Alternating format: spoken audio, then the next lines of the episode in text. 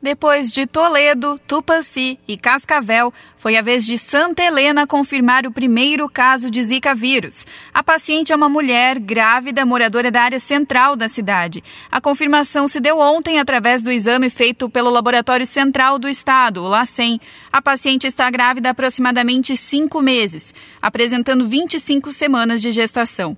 A preocupação no caso de gestantes vem pela possibilidade de contaminação do feto e desenvolvimento da micro microcefalia. Porém, segundo a diretoria da 20 Regional de Saúde, Denise Liel, o período de acometimento do vírus, que é até o primeiro trimestre, já passou. Até o momento, Santa Helena aguarda o resultado de outros três exames relacionados ao Zika vírus.